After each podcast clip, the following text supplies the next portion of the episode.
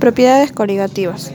Son aquellas propiedades que dependen directamente del número de partículas de soluto en la solución, es decir, de la concentración del soluto presente, y no dependen de la naturaleza de las partículas del soluto. Las propiedades que estudiaremos son descenso de la presión de vapor.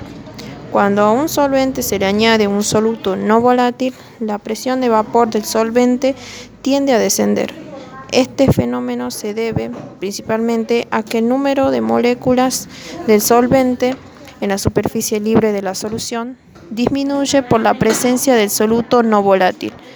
Además, aparecen fuerzas atractivas entre moléculas del soluto y el solvente, haciendo más difícil el paso de las moléculas a la fase gaseosa, vapor. Es por esta razón que la presión de vapor por del disolvente puro será siempre mayor a la de la solución con el soluto no volátil. La forma analítica de demostrar esta propiedad es utilizando la ley de Raoult para expresar la presión de vapor del solvente en función de la presión de vapor del solvente puro y de la fracción molar del solvente.